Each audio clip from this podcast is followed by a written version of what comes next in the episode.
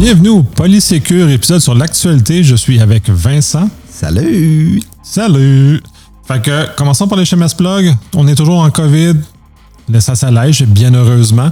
Euh, les mesures de distanciation ont, l'air de faire effet, le, vaccin a l'air de faire effet. Fait que tranquillement, ben là, on revient à une certaine forme de ce qu'on pourrait qualifier de normalité. Très le fun. On est capable de commencer à revivre pour les gens qui, ont décidé d'adhérer aux mesures qui sont euh, dictées.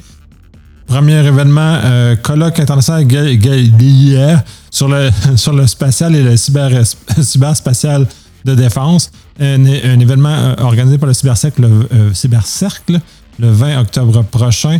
c'est en Europe, donc pour Nord-Américains, c'est des, heures qui ne se peuvent pas, mais ça a l'air d'être super intéressant. Fait que je vais faire l'effort de, de, de, me lever à 4 heures du matin, heure d'Amérique.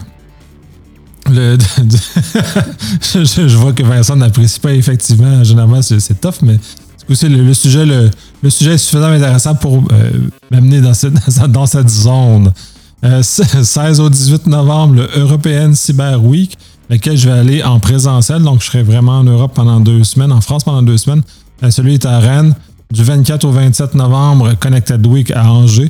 Donc, euh, c'est deux événements dans lesquels je vais participer justement pour encore euh, sentir le pouls européen, pour m'alimenter, pour m'aider dans, ma connaissance générale de comment en Europe on aborde les choses. Je trouve ça très important d'avoir des visions très différentes justement parce que ça euh, alimente ma réflexion. Et finalement, du 4 au 6 avril, Québec numérique revient avec le Secure et la semaine numérique, le 4 au 8 pour la semaine numérique, le 4 au 6 pour le, pour le Secure. Donc, plusieurs informations vont euh, être disponibles dans les prochaines semaines. Commençons avec les nouvelles.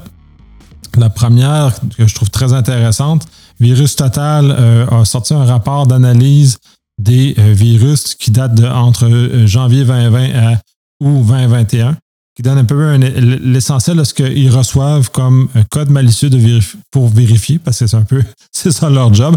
Et essentiellement, euh, des, et des statistiques qui en ça sont très intéressantes, dont le fait que 95% des codes qui leur sont soumis sont des codes qui s'attaquent à des euh, machines Windows, par exemple, et que 95% de ceux-ci sont des rançons logiciels.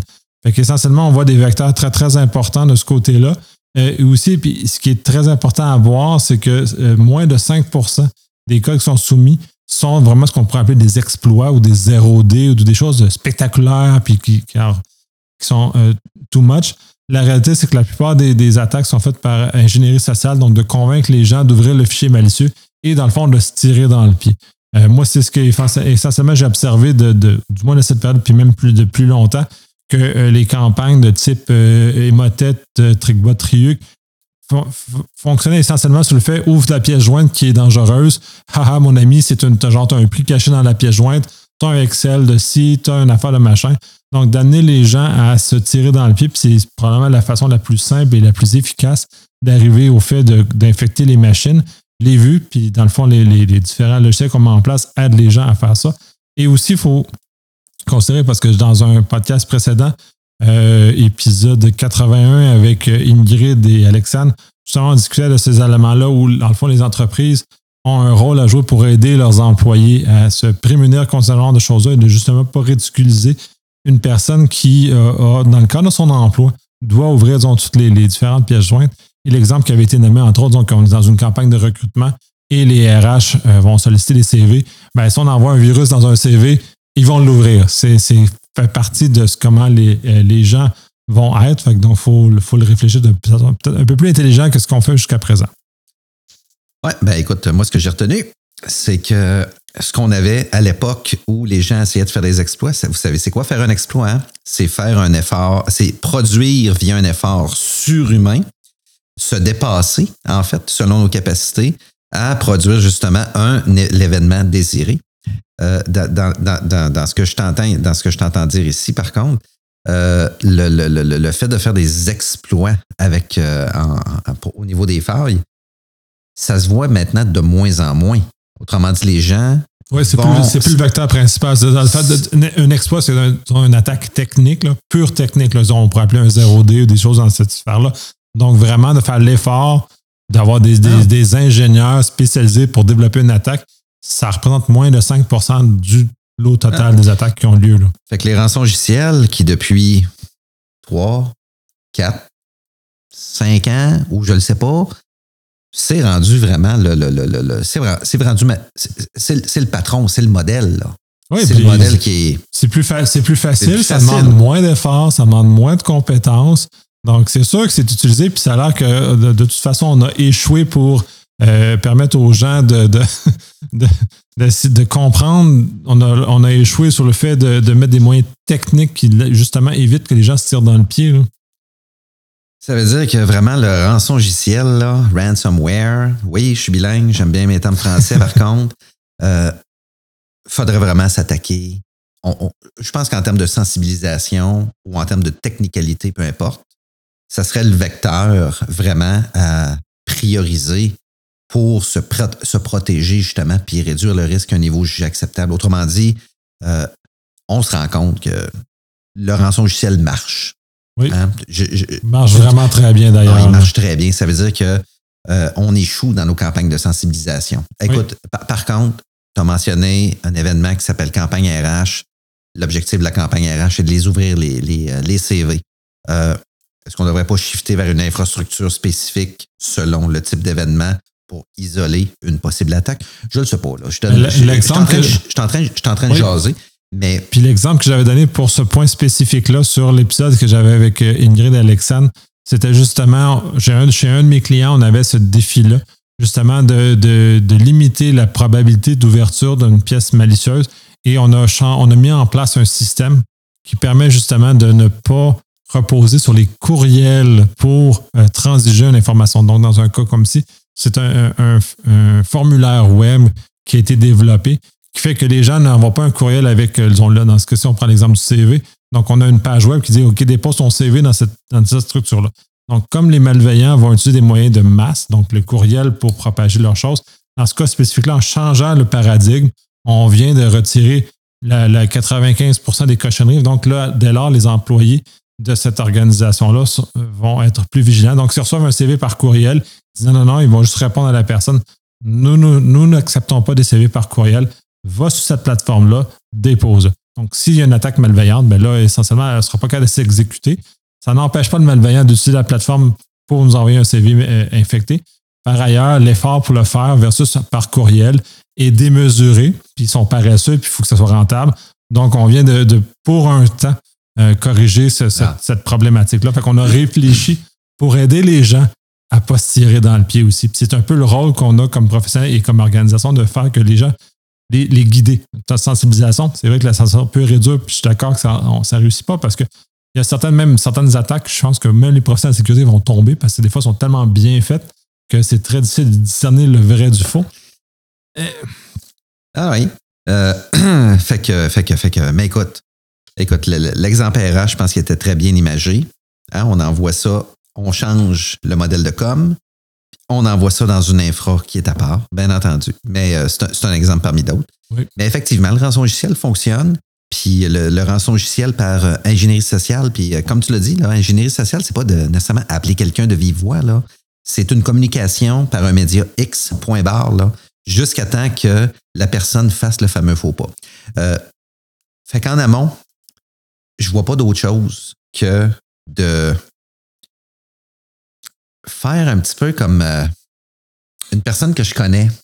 C'est un bel exemple. Il y a des gens qui vont aux Olympiques, il y a des gens qui font des euh, concours nationaux euh, entre pays, athlétisme, natation, etc. Il y a au travers de ça des, des, des gens qui prennent des substances, des substances qui ne sont pas légales, des stéroïdes anabolisants, par exemple.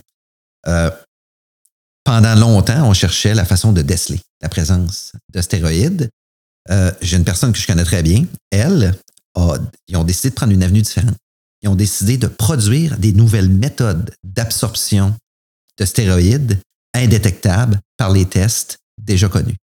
Qu'est-ce qu'ils ont développé avec ça? C'est qu'ils ont réussi à introduire des stéroïdes dans le corps d'athlète, mais en même temps, étant à l'avant-garde, avant ayant deux coups d'avance, trouver les méthodes pour déceler la présence. J'avais trouvé ça extrêmement cool. Méthode canadienne, by the, way, slash québécois. Donc, droguer les gens pour mieux déceler la présence de drogue, dans ce cas-ci, des stéroïdes anabolisants. Est-ce qu'on devrait faire la même chose? Je pense pas ici que ça s'applique nécessairement, mais peut-être qu'il faudrait s'intéresser un petit peu plus euh, de façon créative à, à, développer puis à se mettre dans la peau de personnes très malveillantes. Puis je pense même que la police le fait pour développer ses stratégies, ses infiltrations, et que ça, et ça donne des résultats. Ça donne des résultats avec les êtres humains. Il faudrait peut-être. Euh, c'est un coup de dé dans le monde informatique de faire ça. Oui. Mais bon. Ben c'est ça, c'est un peu un mélange des deux, c'est-à-dire, un, améliorer nos mesures techniques, c'est-à-dire que d'arrêter d'avoir des logiciels qui nous aident à s'infecter. Là, c'est un peu sur le, le fardeau et sur les, les, fabricants de logiciels, tant qu'à moi, à ce moment-là, ils devraient justement mettre des indicateurs beaucoup plus clairs et éviter, éviter ce genre de choses-là.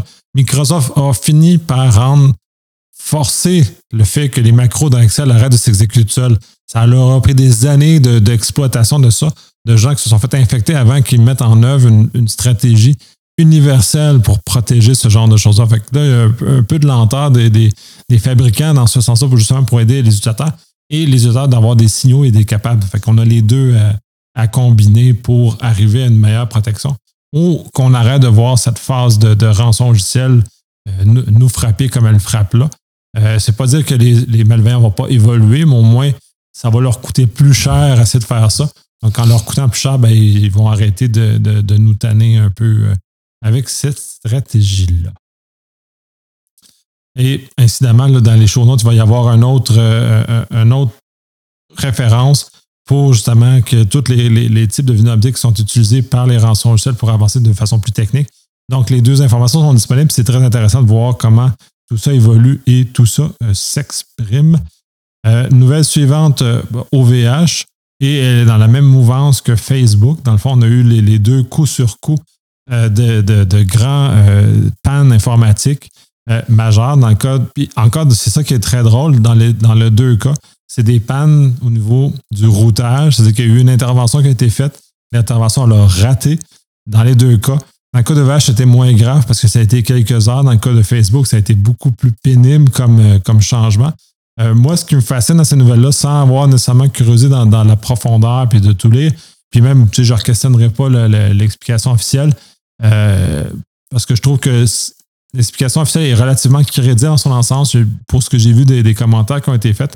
Par ailleurs, dans les deux cas, je trouve ça malheureux que ces organisations-là laissent des gens changer des configurations dans les routeurs à partir de leur domicile. Dans le code Facebook, c'était évident. Et le problème que ça l'a fait dans le code Facebook, c'est que même les cartes d'accès qui se branchent sur leur réseau ne fonctionnaient plus. Fait que c'était vraiment, ils se sont fait expulser. Ça, euh, pour, c'est doit être l'expérience qui parle, euh, en début de carrière, on fait tous ce genre d'erreur-là. Chill à la maison, tranquillou, sur le laptop. On fait un changement majeur au bureau, paf, le soir. Et ben, ça explose. ce qui nous embarque ce qui nous oblige d'embarquer dans nos autos et d'aller au bureau pour aller sortir notre merdier qu'on a fait. Oui, mais on est super bien positionnés, toi et moi, pour avoir travaillé pour la même organisation pendant un temps. On était au début des, des bons accès VPN qui permettaient de travailler à la maison, là, de la maison, puis de voir pas les, les, les, euh, la gestion de risque vis-à-vis de, de, travailler à la maison, de voir les avantages, les avantages très personnels de faire justement, comme tu viens de dire, des mises à jour ou, euh, je vais te donner un exemple, et ça m'est déjà arrivé, de faire une routine sur un serveur.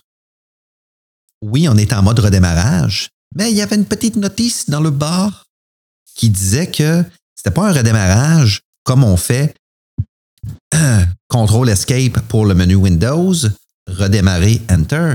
Non, ça disait redémarrage physique requis. OK, on n'avait pas lu la notice. ah, Seigneur, qu'est-ce qui se passait? Ben, euh, quand il est 2 heures du matin, puis qu'on est à 15 minutes du bureau, puis qu'on a une carte d'accès, puis qu'on, où on a des clés, on a toutes sortes d'options, ça va. Mais Nicolas, comme il vient de dire là, les mesures de protection et de sécurité, je vais dire, je dirais pas de protection, je vais dire de sécurité physique et logique, ont fait en sorte que le gars, c'est, mis il, était en mode lockdown. Là. Ah, il s'est expulsé. Là, ça, je l'ai vécu en début de carrière dans, les années 90. C'est, sûr que ça nous est tout arrivé.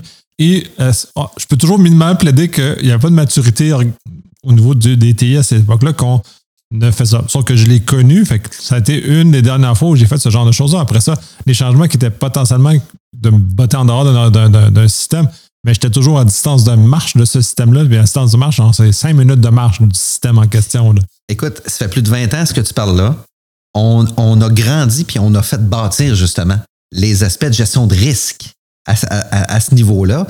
Ce qui veut dire que quelqu'un a dû l'inscrire à quelque part. Donc, c'est dans le cas de Google, de s'auto-lockdowner, hein, disons-le de même, s'auto-crisser dehors et à distance. Puis dans certains cas, ne me demande pas s'il y avait un employé qui était euh, assez loin justement des bureaux, mais peu importe, le déplacement n'a pas d'incidence parce qu'une fois sur place, ça prend une torche ou un tank pour rentrer.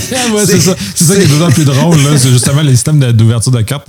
Là, ils n'ont pas, pas, élaboré dans les histoires jusqu'à quel point ça, ça, a été spectaculaire de remonter ça. ça serait justement de voir. Ça semble quasiment une attaque de zombies. Là, ah on est vraiment dans, ce, dans ce, genre d'univers-là.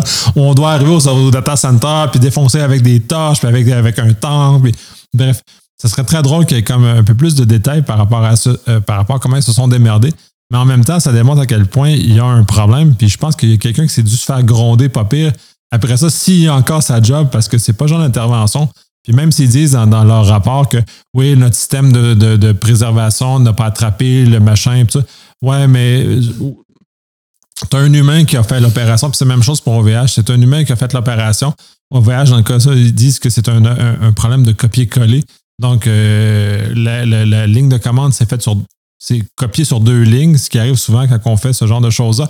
Donc, un risque associé à ce genre. Puis là, les commandes ont été lancées. Donc, eux autres ont réussi à, revenir beaucoup plus vite, mais ça, ça démontre à quel point on devrait justement être localisé, puis même en, termes de, confinement dans lequel on a été, ou en termes de télétravail, il y a, des, évidemment des emplois ou des opérations qui doivent se faire sur place. Puis euh, on porte un masque, c'est pas grave d'aller sur place pour aller faire l'opération. Hey, veux-tu dire que le fameux copier-coller, une fois de temps en temps, quand tu copies une ligne, tu es à l'autre comme moi, le maudit espace de marde que le copier prend fait un retour de chariot automatique et dans un système de lecture de ligne de commande, ça peut faire du, du caca. C'est en plein ça. puis, mais écoute, fait qu'en amont, c'est pas le copier-coller qui est le problème. C'est la machine qui décide d'interpréter le copier-coller au lieu de l'interpréter tel quel, décide d'ajouter. Puis un retour de chariot, c'est un RT en fait. Là c'est une commande qui est relativement complexe, mais pré qui est dans le microcode du mhm. processeur. C'est épouvantable, là. C'est épouvantable d'ajouter ce type d'élément-là. Là. Moi, écoute, mon prochain vecteur d'attaque va être dans le copier-coller. Je pense que je vais le hijacker. ouais, c'est ça. Mais là, ce qui est troublant dans tout ça, c'est que c'est deux changements qui n'ont pas passé parce qu'on a la grosse mode du, du DevOps. C'est-à-dire que tu chemines ton changement et ton changement est automatisé dans ce cas-ci, et donc testé en conséquence. Dans ce cas-ci, on est dans un cas, c'est des humains qui étaient en arrière du clavier, qui ont fait chacun des erreurs parce qu'on est des humains, c'est normal.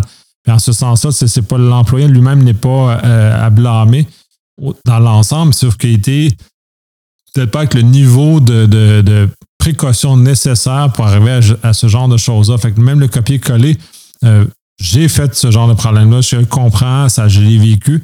Sauf que je trouve étonnant qu'en 2021, on se retrouve encore avec ce genre d'erreur-là. Puis j'en ai fait, j'opère des systèmes Linux depuis finalement tellement longtemps que euh, pour moi, cette situation-là n'est plus tellement normale. Puis ces erreurs de copier-coller-là, ben, je les ai vécues fin des années 90, début 2000.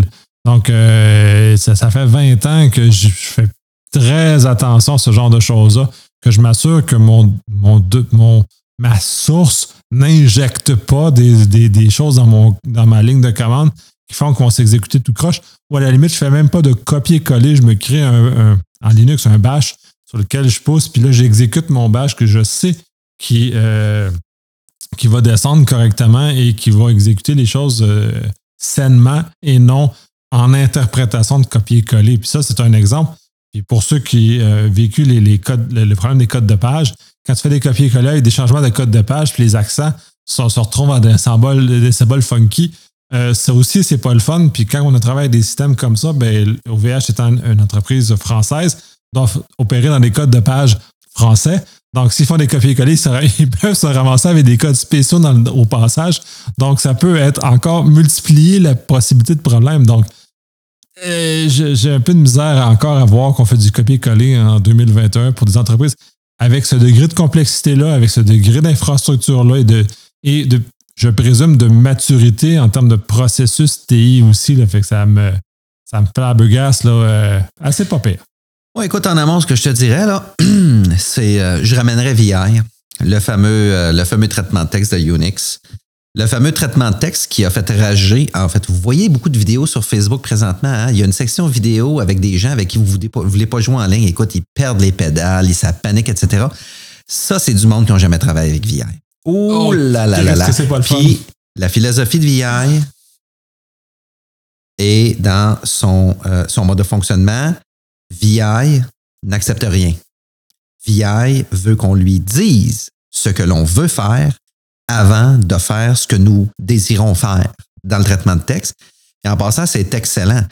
Juste quitter VI pour sortir de là, si on ne veut pas faire un contrôle alt delete, contrôle alt delete, un double contrôle alt delete sur, euh, ben, sur, un Unix à reboot. Mais euh, si on ne veut pas faire un double contrôle alt delete, comment sortir de VI, c'est déjà extrêmement terrible. Minuscule, majuscule, très important pour VI. Les touches contrôle, escape, alt, faites attention, ça démarre des commandes, on ne sort pas facilement de là. Par contre, faire un copier-coller dans VI, ça ne ramènera pas un retour de chariot, par exemple. Ça va faire votre ligne de commande telle que vous l'avez demandé. Il est là pour vous obéir. Oui, entre autres. Ben, je, fais, je, une petite blague ici. là. oui, mais VI, ouais, c'est assez souffrant. Si je peux me l'éviter, je me l'évite autant que je peux. parce que, est-ce que j'aime pas ça, ce genre de. Désolé, parce que là, il y a vraiment de l'émotion, mais euh, si j'ai vraiment de la misère avec, euh, avec ça, ça me, ça, ça, ça, m'égratine l'intérieur d'utiliser VI. Bref, mais effectivement, c'est beaucoup plus rigide et ça a des, justement des mesures, des guardrails, des, des, des, euh, des, garde-fous qui empêchent justement que tu fasses des erreurs qui, t'amènent dans une zone. Pas des garde-fous, des murs, des murs de 20 pieds, man. des murs de 20 pieds, là. Ouais, Béton armé 3 mètres, là. C'est terminé. Oh, oui, tu t'écrases complètement, tu peux pas, absolument pas rien faire. Fait effectivement, c'est ces mesures-là, mais j'en reviens encore sur les deux cas. Euh, je trouve ça fascinant. Euh, que ce, que ça, un, ça soit pas automatisé parce que dans le DevOps, normalement, on est dans un contexte d'automatisation. Euh, en pré-show, tu me mentionnais justement que Amazon a un nombre extraordinaire de mise en production journalière. Microsoft, ça va être aussi immense que ça. GAFAM, GAFAM, GAFAM devrait être totalement. On devrait avoir le F dans ce cas-ci parce que les autres, de toute apparence, dans leurs infras, ils ne le font pas au complet. Effectivement. Le, le GAFAM. Écoutez, ça correspond à je ne sais pas combien de milliards euh, au niveau du marché, euh, vous êtes des entreprises de techno. C'est le DevOps devrait faire partie de votre ADN maintenant et depuis longtemps. Ce que je mentionnais tantôt à Nicolas, une petite histoire juste justement ce que j'ai lu sur le DevOps. Puis euh, arrivez-moi pas avec du DevOps, du DevSecOps, du DevSecOps, DevOps ou du peu importe vos déclinaisons. Le terme original, c'est DevOps. C'est rendez vos développeurs heureux, laissez-les développer rencontre agile, documentation de développement, probation. non, non, laissez-les développer. Ils sont heureux en développement. Tout ce qu'il y a par après, le DevOps va s'en charger. Sécurité dans le développement, pour moi, c'est tout simplement une compétence qu'on vient, ou un, pardon, un critère qu'on vient ajouter, mais peu importe. Fait comme je disais Nicolas, c'est ça. Euh, Amazon, pour le maintien de sa prestation de service, les sites, les updates, les ci, les ça, le Prime, le musique, le peu importe, c'est, oubliez pas que c'est gros, c'est une méga infrastructure. Le DevOps c'est très bien implanté là-bas. C'est des milliers de, de, de, de, mises en production qui se font et de façon automatisée à tous les mois. Oui, c'est ça. Puis c'est la base même de ce que c'est. Fait que c'est très, en tout cas, bref. On a assez euh, frappé sur le cheval qui est à terre. Fait qu'on va, on va basculer à la nouvelle suivante. Euh, là, c'est le, euh, le Office of Management and Budget, le OMB, qui est une agence américaine qui vient de, dans le fond, de émettre une forme de directive au niveau des EDR, au niveau des, euh, différents organes euh, euh, gouvernementaux américains, qui viennent un peu se mêler. En tout cas, les commentaires qui en sortent sont un peu positif et négatif dans, les deux, dans les deux genres, mais c'est, dans le fond, ils veulent forcer les, différentes euh, agences américaines de, déploiement et de surveillance de l'EDR, qui dans le fond est un, antivirus plus plus. Euh, ça revient un peu à ce que je mentionnais à ma conférence euh, à Montréal Connect. c'est un outil qui est de plus en plus une utilisation pour les organisations pour justement avoir une capacité de surveillance et une capacité de réponse sur les appareils dans un contexte de télétravail, c'est d'autant plus important parce qu'on n'est plus au bureau. Donc, euh, si on se fait infecter, ben, on, soit en mesure de. Il faut que l'organisation soit en mesure d'intervenir, même si la personne est assise chez elle. Donc, c'est des, choses comme ça. ça fait que dans leur cas, eux autres, ils veulent s'insérer là-dedans. Et puis même, il y a des exigences de, surveillance. Je pense que c'est dans 120 ou 90 jours après l'émission du, euh, de la dite, euh, ben, je ne dirais pas une recommandation, mais en tout cas de la directive donc, il y a une forme d'intrusion à ce moment-là qui est faite par euh, euh, cet élément-là. Euh, c'est pas facile pour avoir opéré des EDR. c'est assez complexe. Ça doit être mis justement en contexte de l'organisation dans laquelle c'est. Ça doit être mis en utilisation, ça doit être optimisé. Puis, je n'ai pas lu l'ensemble du détail, j'aurais peut-être dû le lire davantage, le fameux mémo mais euh, c'est pas clair comment ils vont réussir à aider les, différents organes à, euh, gouvernement américain de pouvoir, un, optimiser l'EDR s'ils en ont un, parce que l'optimisation est très importante sur la, capacité d'en faire, de justement de connaître les, les, euh, angles morts de ces EDR-là, parce que chaque euh, fournisseur a ses forces et ses faiblesses, donc il faut connaître les angles morts justement pour être capable d'intervenir convenablement, puis d'attraper ce qui pourrait contourner. Puis l'espèce de, volonté de rassembler ou de, surveiller de façon centrale, euh, eux autres avec, avec le CISA qu'ils vont utiliser pour cette surveillance-là. Euh, je suis pas convaincu, puis j'ai jamais été convaincu avec ce, degré, de centralisation-là de, surveillance d'action, même la journalisation centralisée, de la, journalisation en dehors de, en dehors de l'organisation, un peu comme on voit avec les MSSP. Euh, oui, mais non, parce que la sécurité, c'est très contextuel. Ça dépend toujours du modèle d'affaires dans lequel on est dans une entreprise. Ça dépend aussi de la culture de l'entreprise. Puis, euh, tu sais, je dirais, moi, ce que je fais chez mes différents clients, euh, je, peux, transporter certaines connaissances d'un client à l'autre, mais c'est quand même limité parce que la culture, la façon de faire, les applications, tout ça est tellement différent d'un client à l'autre que euh, je dois réadapter constamment ce que j'ai d'un vers l'autre. Euh, outre le fait que la menace est similaire, la façon d'y répondre euh, change. J'ai euh, beaucoup de scepticisme, comme beaucoup d'ailleurs des commentateurs que j'ai vus sur le sujet, sur, sur comment tout ça va pouvoir se matérialiser, comment on va voir. On a 90 à 120 jours de voir comment ils vont le faire, mais je, suis très, très perplexe. Hey, écoute, ben, écoute, c'est un sujet intéressant. C'est un scénario, c'est un beau scénario de film, première des choses. centralisation, écoutez, je suis dans le monde de la journalisation. Là. Gérer des, certains risques par la journalisation, euh, centralisé, euh, j'en vis, j'en ai vécu. Euh, c'est très bavard, un log. C'est très bavard, ça devient énergivore.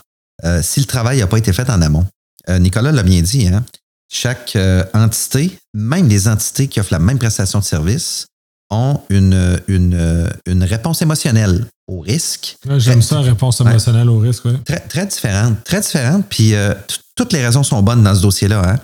Euh, acceptation, euh, réduction, transfert, peu importe. Là. Toutes les raisons sont bonnes. puis la journalisation n'a jamais, jamais, jamais résolu, ben, peut-être résolu des meurtres, là, mais a, jamais prévenu mort d'homme au travers de ça. Il faut, faut, bien calibrer justement notre, notre réponse au risque, notre appétit. Euh, pourquoi? Puis euh, la, façon centralisée, ben, écoute, c'est pas que je suis pas d'accord. Je suis en partie d'accord, mais ça fait beaucoup trop d'informations.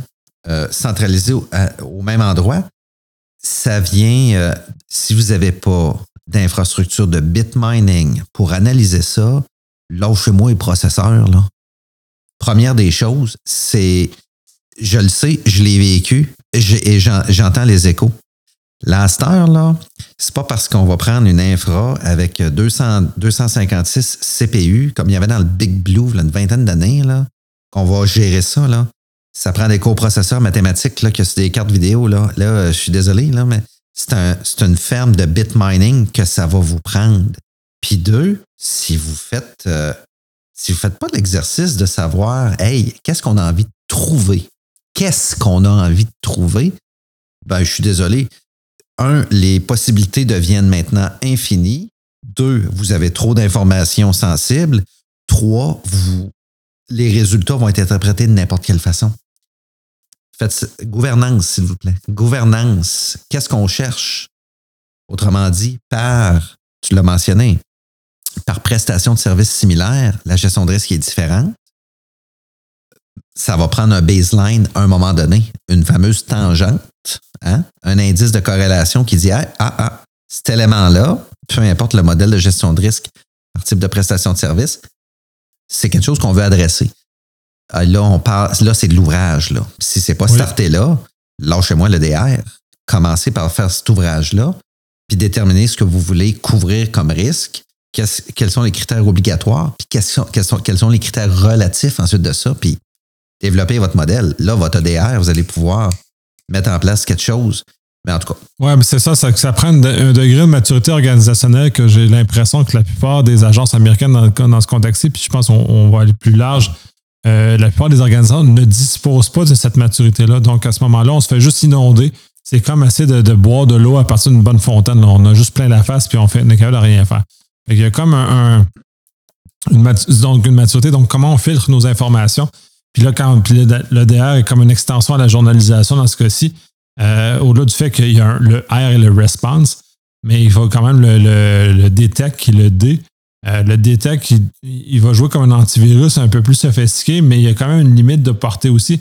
Donc, c'est la corrélation de façon large, comme dans une journalisation, qui va être utile. Donc, si on n'est pas capable de le faire correctement, on fait juste se faire inonder, ça sert à rien. Si le ramener comme ils veulent le faire, ça va justement amener à, une place peut-être qui n'amènera pas de valeur aux organisations, qui n'amènera pas de valeur à la sécurité.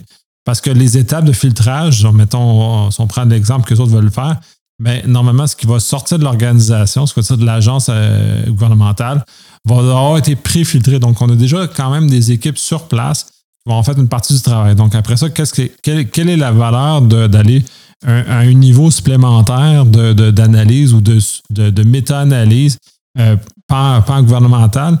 C'est peut-être, euh, mon feeling, c'est peut-être SolarWinds, c'est peut-être voir attraper une menace qui transcende l'ensemble de l'agence gouvernementale des agences gouvernementales américaines, mais je ne suis pas convaincu que le, chemin qui est pris est un chemin qui va, qui va les aider vraiment, plutôt que d'avoir des équipes qui collaborent, qui ont des outils comme MIPS, par exemple, qui est développé par les Français, euh, qui est une espèce de base de connaissances dans laquelle les organisations peuvent échanger leurs indicateurs de menace. Donc, en développant plus une stratégie de collaboration, une stratégie de transfert de connaissances, j'ai l'impression qu'on va avoir un avantage tout en laissant la, pleine latitude aux, différentes équipes et aux différents SOC finalement dans les différentes agences américaines. Puis moi, je mettrais beaucoup d'énergie sur la montée en compétence de ces, ces SOC-là, parce que finalement, c'est ça. Euh, je pense que moi, dans ma carrière, c'est ce que j'ai vu, les SOC des organisations qui sont matures vont être capables de réagir avec beaucoup plus de calme, moins d'émotion et avec beaucoup plus d'efficacité dans, dans, des, cas d'incident. Ils sont capables de voir et donc de, travailler dans une sphère de, de, données qui est humainement traitable. Même avec l'intelligence artificielle, le machine learning sont capables de le faire. Donc, ils vont être capables d'opérer à l'intérieur de ce, spectre-là. Et ensuite, de, collaborer avec leurs collègues, parce que toutes les, il y a plusieurs agences américaines. Donc, d'échanger, soit avoir une table de collaboration et des outils technologiques. un des éléments de MIPS, entre autres, c'est le transfert des, des, indicateurs de compromission. Donc, si on est capable d'avoir rapidement dans une agence qui détecte, on prend l'exemple de SolarWinds, qui a été assez transversal, une des agences détecte un des éléments anormaux, crée un, indice, un, indicateur de compromission, le met dans la plateforme d'échange. Systématiquement, l'ensemble des agences américaines à l'intérieur de 24-48 heures vont avoir l'indicateur. Ils vont être capables d'interagir. Donc, à ce moment-là, est-ce que l'effort de, centralisation d'EDR est, simple? Moi, je n'y vois pas davantage, mais je vois plus d'avantages à mettre des plateformes de collaboration et des plateformes qui permettent puis justement de se challenger entre équipes. Une forme, moi je crois beaucoup à l'émulation, c'est-à-dire que deux, deux agences vont vouloir compétitionner pour être la meilleure des deux, ou en tout cas dans l'ensemble, tout le monde va avoir une forme de saine compétition qui va les aider à devenir les meilleurs. Donc, à terme, l'ensemble des SOC ou des, centres opérationnels de sécurité vont être capables de, augmenter leurs compétences juste parce qu'ils veulent être meilleurs que leurs voisins. Et dans un contexte défensif, c'est très bien de vouloir être meilleur que ton voisin parce que plus tu es meilleur et ton voisin nécessairement va vouloir être meilleur que toi. Donc, incidemment, l'ensemble de la compétence dans, l'appareil gouvernemental américain dans ce cas-ci, et j'espère que ça se fait au Canada et au Québec aussi d'ailleurs, c'est aussi valide, qu'on ait cette espèce d'avancée-là et d'aider les, différents, euh, différents organismes à avancer et d'avoir les budgets pour le faire. Puis c'est un des autres points qu'il mentionnait dans, l'article. Euh, le, volet EDA, il n'est peut-être pas financé non plus. Fait que mettre l'argent aussi euh, à, la place pour aider à l'aider à grandir. Non, mais écoute, tu as touché un point là. Centralisation, peu ou pas de gouvernance, pas de baseline, mais un modèle très euh, rigide, strict, couvert. C'est vrai que c'est pas l'idéal. Euh, l'autre, élément que tu as mentionné, puis écoute, tu, tu, tu, bâches en fait, euh, tu bâches en fait le, le, le, le j'appelle plus ça un sentier battu, là. On est du même univers, toi puis moi, là. Le partage, le partage d'expérience, de connaissances, sans divulgation d'informations sensibles de par les entités pour lesquelles on travaille, entre nous, c'est l'image que tu donnes en disant Hey, vous êtes des experts en sécurité dans le domaine financier, institutions financières, euh, compagnie d'assurance, sans mentionner de secret. Si on vous met dans un bunker pendant un mois, vous ressortez avec quoi? On ressort avec un asti de plan d'action, là.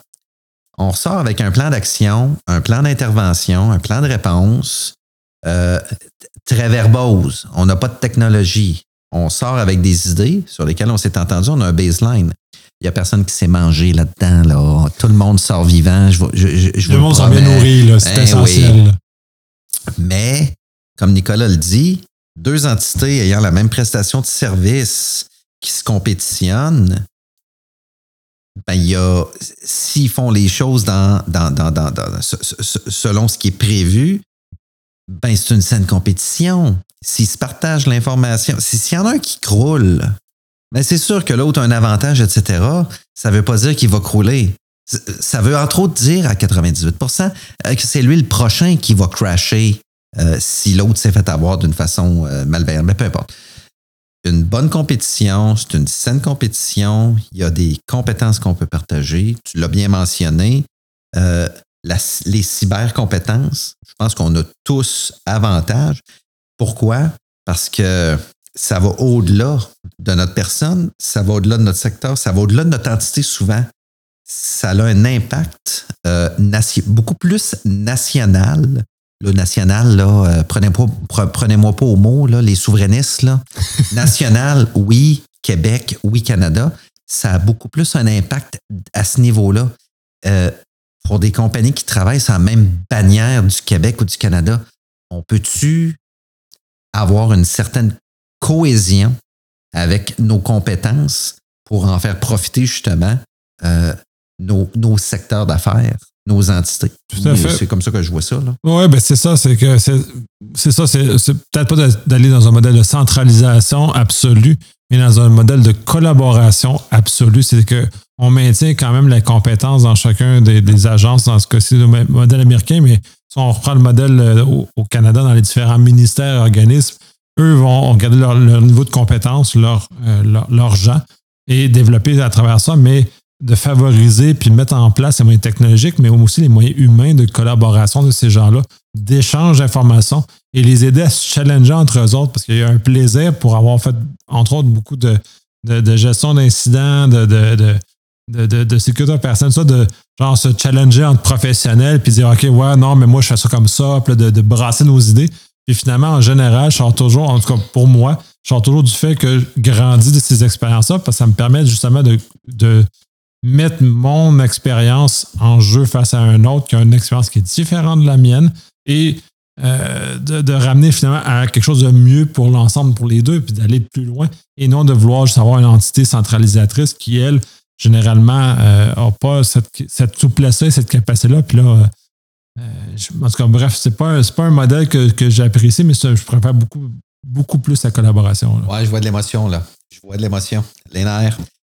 Ce que les- Ouais, non, c'est c'est pas autant de l'émotion que j'allais commencer à faire de choses dans lesquelles il était plus litigieux, puis j'ai juste retenu le, le- le C'est bien. litige. Ouais, j'ai vu ça. Là. Euh, entre autres, ce que Nicolas dit, là, ce qu'il faut lire entre les lignes, euh, avec un partage d'informations de cette façon-là, là, euh, ce qui est intéressant, c'est qu'en plus d'ajouter de la bonification à notre expertise d'un point de vue national, euh, on, on en ajoute d'un point de vue aussi personnel, puis ça rehausse le plaisir qu'on a aussi à faire ce travail-là.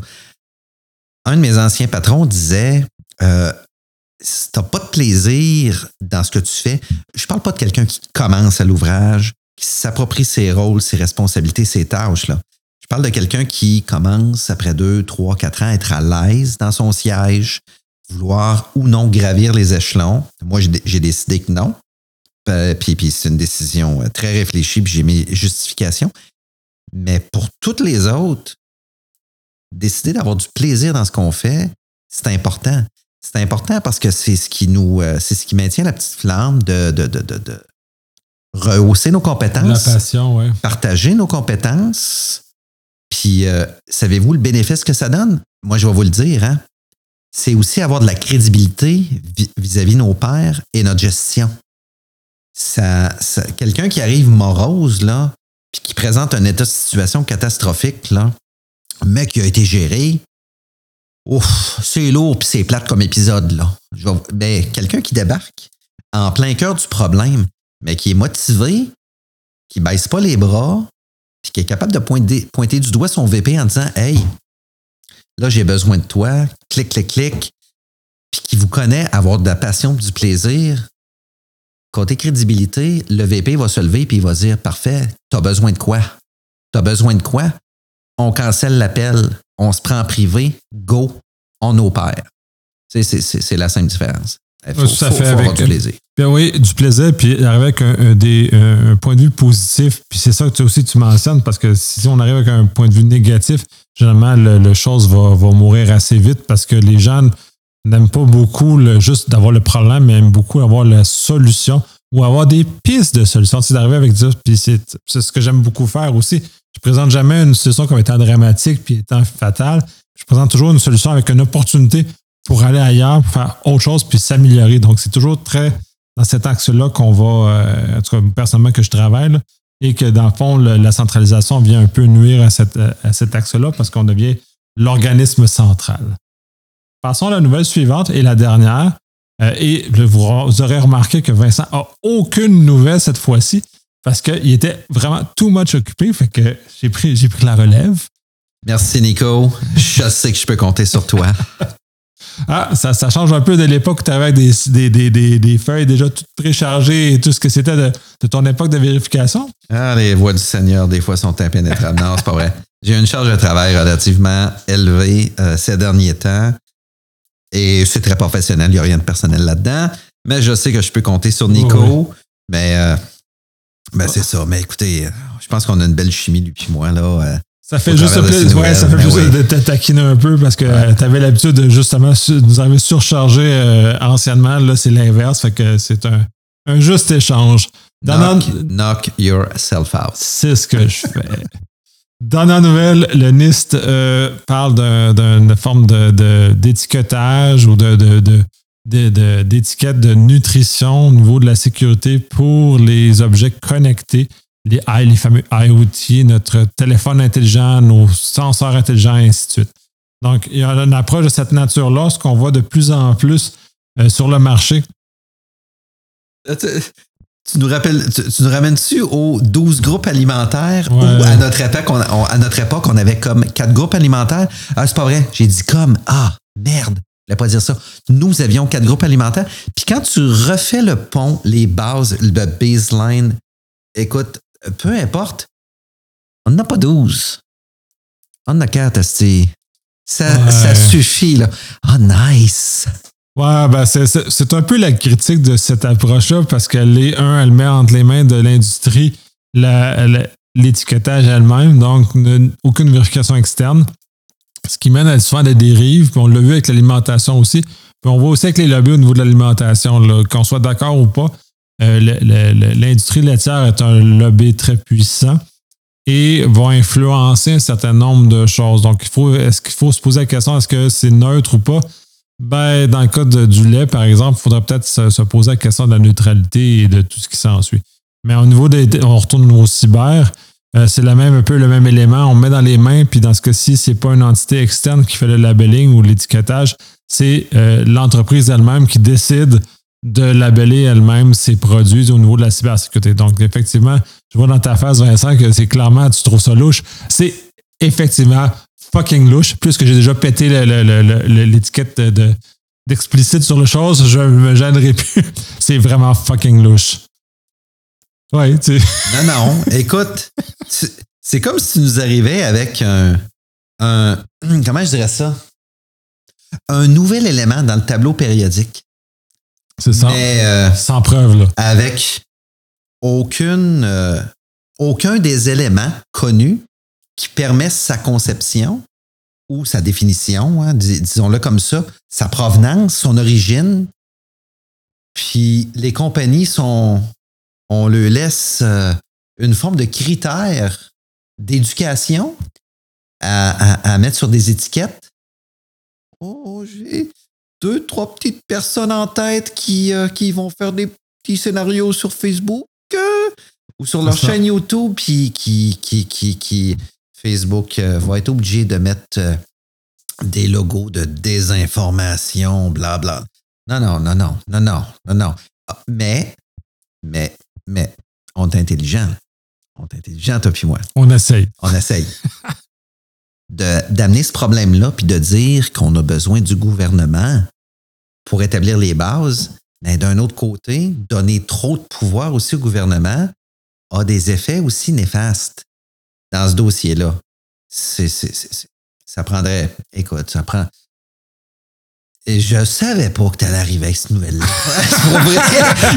puis honnêtement, j'ai des, aspects cyber sur de la bouffe, là. Come on!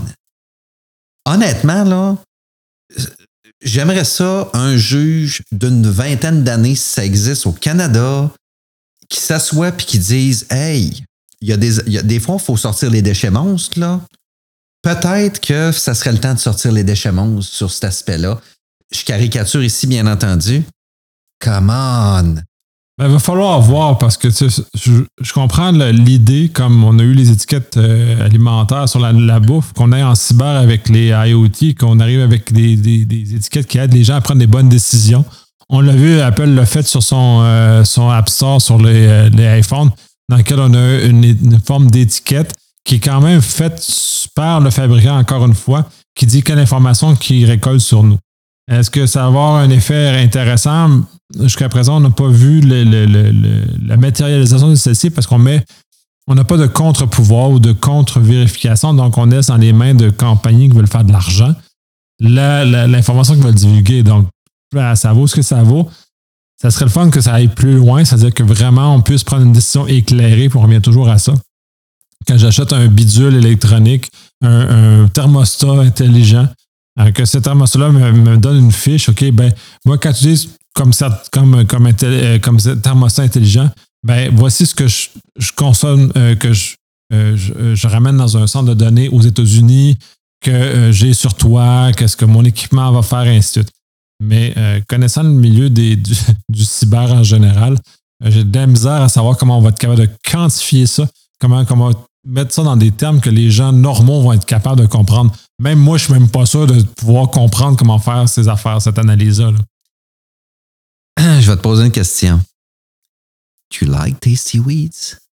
Do you, do you even know what tastes like tasty weeds?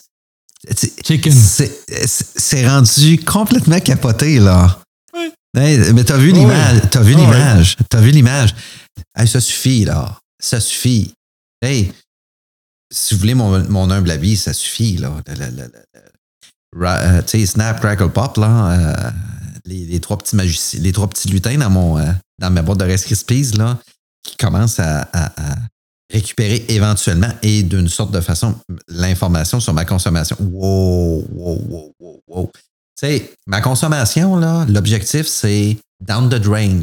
Quand je, quand je, quand je, siège sur le trône. Tu sais, vous si vous voulez placer une sonde, mettez-la là, là. Mais c'est rendu qu'on l'a probablement là, à la sortie, mais ils veulent la mettre à l'entrée, ça n'a ça, ça pas de bon sens, alors. Non, ils veulent tout. Fait que c'est un peu. euh, bon, il y, a- un peu de travail à faire encore là-dessus. J'espère qu'ils vont réussir à, à atterrir quelque chose d'intéressant euh, éventuellement, mais moi, je suis pas d'avis qu'on va voir quelque chose de, de crédible prochainement. Et pour moi, ça termine la dernière nouvelle et euh, je pense qu'on a encore euh, glissé encore énormément sur ces sujets-là. On a eu beaucoup de plaisir à discuter. Donc, euh, sur ça, moi, je conclus. Je conclus également. Quel de plaisir de faire ces podcasts avec Nico. Yes! Plus! Ciao.